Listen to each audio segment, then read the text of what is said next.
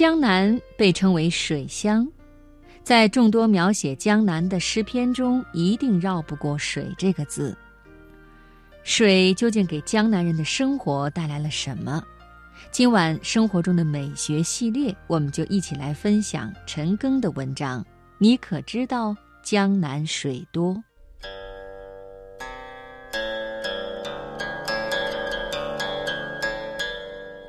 一张琴，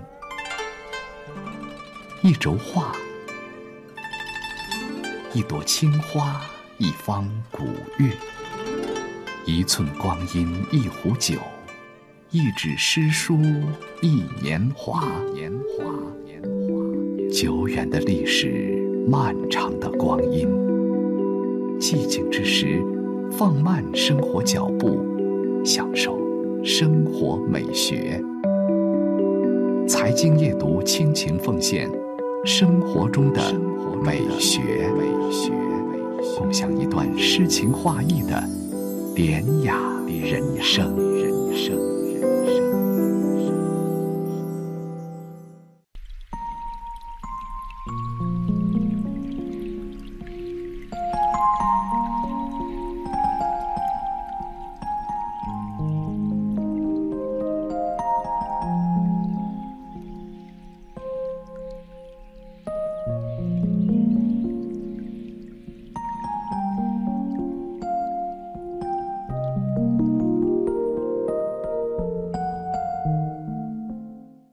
交流泗水抱城峡，散作千溪变万家。深处种林浅种稻，不深不浅种荷花。这首诗其实就是在说两个字：水多。江南水多，小城虽然不大，城外却有四条河交错流通，斜斜地绕城墙淌过。大河水滔滔，那怎么好用呢？要流到城里来，要从家门口流过，要从小桥底下穿过，必得要散作小清溪，一散就是一千条，一散就是一万家。水来了，九曲清溪竟不同，一千条清溪深深浅浅，各有各的模样。那水深的地方。铺着密密匝匝、碧绿碧绿的缀着小白花的菱叶子，其间隐隐现出紫色的，是小白花结出的菱角。水浅的地方，划了一方方秀丽挺拔、正吐穗灌浆的稻田，风吹过，十里稻花香。这画面已是极美，水也不过是有深有浅，可最妙的是，在这深处浅处之外。竟还有不深不浅处，水底下生着藕，水面上开着莲花。水来了，同时带来了鱼米之乡，带来了一步一景。写江南的诗篇那么多，一定绕不过一个“水”字。江南的楼阁常笼在烟雨之中，南朝四百八十寺，多少楼台烟雨中。梅雨季节更是天地间一片水雾，一川烟草满城风絮，梅子黄时雨。江南的水好看也好听，春水碧于天，画船听雨眠。江南的水多，小桥也多。每到月圆之夜，每一条水上映出两轮美满。二十四桥明月夜。玉人何处教吹箫？江南的水是有多种美的，欲把西湖比西子，淡妆浓抹总相宜。江南的水是一做梦的，最后不知天在水，满船清梦压星河。江南的水是一放歌的，乱入池中看不见，闻歌始觉有人来。江南的水偶尔也有气势，山寺月中寻桂子，郡亭枕上看潮头。但江南的水总还是宁静的，千里江山寒色远，芦花深处泊孤舟。一千首写江南的诗，就有一千种江南水的样子。可从没有一首像这首诗一样，给你最生动、最立体的小桥流水人家。有这样丰富的表现力与感染力，让你无比清晰地意识到、感觉到、看到江南的水是活的、有灵性的，是在孕育生命的。于是，你不仅开始期待江南，也开始期待生命。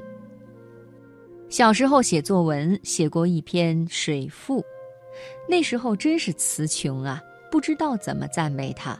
说来说去都是水在天地间循环往复，荡涤万物，时而轰轰烈烈，气势汹汹；时而温柔婉约，脉脉含情。现在回想起来，觉得真是空不实在。那时候若是知道这首诗，一定要把它用到作文里。宇宙中的水太宏大了，这江南的水可爱而让人心生亲近。朱光潜先生说，他喜欢看烟雾中的远树、月下之景、迷蒙的夜色、看不清的、有距离感的，总是比平常多了一种美。从这个角度看，或许你要批评这首诗少了点诗味儿。他说的太清楚了。可是我爱那扑面而来的生活气息，那些朦胧的诗篇不会像这首诗一样让我合上书卷便开始向往江南。朝飞暮卷，云霞翠轩，雨丝风片，烟波画船。这是《牡丹亭》里的江南，这样的江南也美，觉得没有一丝烟火气，美得太干净、飘渺、清高，是神仙的江南，就适于留在书页中，是书页上的江南模样。这种灵、种稻、种荷花的江南，才是人间的富庶江南，它会从书页上升腾起来。在你眼前展开慷慨的气息与画面，是生活里的江南模样。四水交流，城墙边斜斜的河道，千家万户的院落、菱角、水稻、荷花，这么多细节，让人看着看着，仿佛自己已化作一条小支流，流入了城门，流到千家万户的门前。又仿佛是女娲之手，点到哪里，哪里就有了生命。流过深的地方，就带来了清脆的菱角；流过浅的地方，就带来了稻香。